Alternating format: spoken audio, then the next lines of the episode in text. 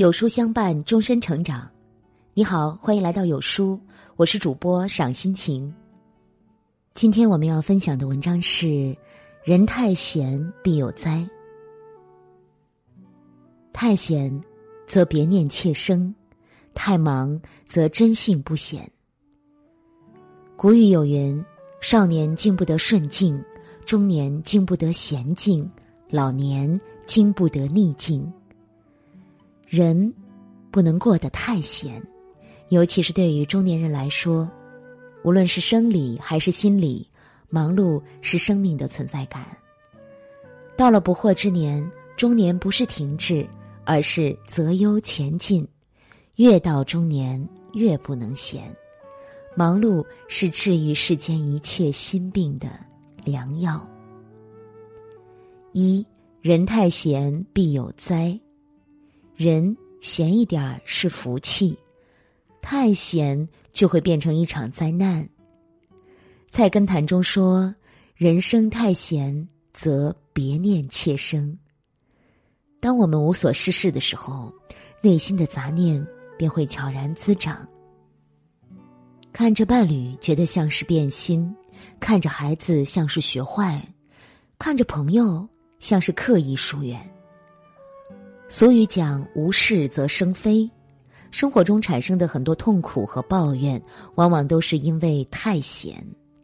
太闲会毁掉一个正常人。从前有一对夫妻相濡以沫很多年，日子虽然过得辛苦，但是也很幸福和睦。有一天，丈夫兴高采烈的回家，告诉妻子说自己买彩票中了一千五百万的大奖。两个人欣喜若狂，一夜无眠。第二天，两个人都辞掉了工作，打算从此游山玩水，不再辛苦劳作。然而，逍遥的日子过了没多久，两个人就出现了矛盾。女人闲在家里发慌，在丈夫的鼓动下，学会了打麻将。越打越大，越输越多，两个人。因为钱的事情，开始没日没夜的争吵，最后闹到离婚，曾经的幸福夫妻反目成仇。有人说，废掉一个人最狠的方式，就是让他永无止境的闲着。故事中的这对夫妻，就是因为太闲，毁掉了自己，也毁掉了家庭。劝民诗云：“不见闲人精力长。”但见劳人筋骨实。工作是人生中的一场修行，无事可干、不务正业的人，如果闲散下来，会滋生出很多恶习、坏毛病。闲人愁多，懒人病多，忙人快活。人太闲就会胡思乱想，太懒惰就会体弱多病。人。总要让自己有点事情做，精神才不会空虚乏味，身体才不会懈怠无力。二，人闲则生事，人忙则无事。沈从文先生说：“我的人生最怕的就是休闲，休闲会失去生活的意义。忙碌的生活使人精力充沛。”懒散的生活，让人无精打采。每一个人的时间都是公平的，如何过一天，就如何过一生。忙碌起来，还哪里有时间伤春悲秋啊？忙碌是治愈一切自怨自艾的良药。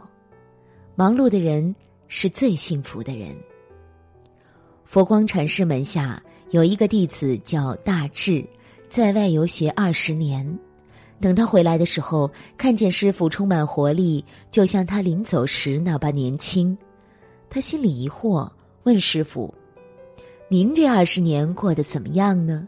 为什么不见您衰老？”禅师笑了笑说：“这二十年我过得很好，每天讲学说法、写字画画，和你在外游学一样开心。”第二天，弟子们还在睡梦中，禅师已经起床诵经做早课。早课过后，紧接着为弟子们讲经说法。有闲暇时间，还要练习字画，从早忙到晚，没有一刻停歇。大智问师傅说：“师傅，你整日如此忙碌，不觉得辛苦吗？您年纪这么大了，为什么要让自己如此劳累呢？”佛光禅师回答说：“我每天这么忙碌，哪有时间变老呢？”是啊，如果整天做着有意义的事情，就会感觉很充实，自然身心健康。闲不住的人根本没时间变老。古语有云：“人闲是非多，百忙解千愁。”忙碌是一种幸福。没时间体会苦痛，奔波是一种快乐，能真实感受生活。六十岁的严歌苓依然是一个忙碌的空中飞人，每天写作六小时，每隔一天就要游泳一千米。时至今日，他仍然保持着优美的身材。齐白石一生笔耕不辍，在七十岁时仍然坚持每天作画。杂交水稻之父袁隆平，八十九岁仍然忙碌在田间。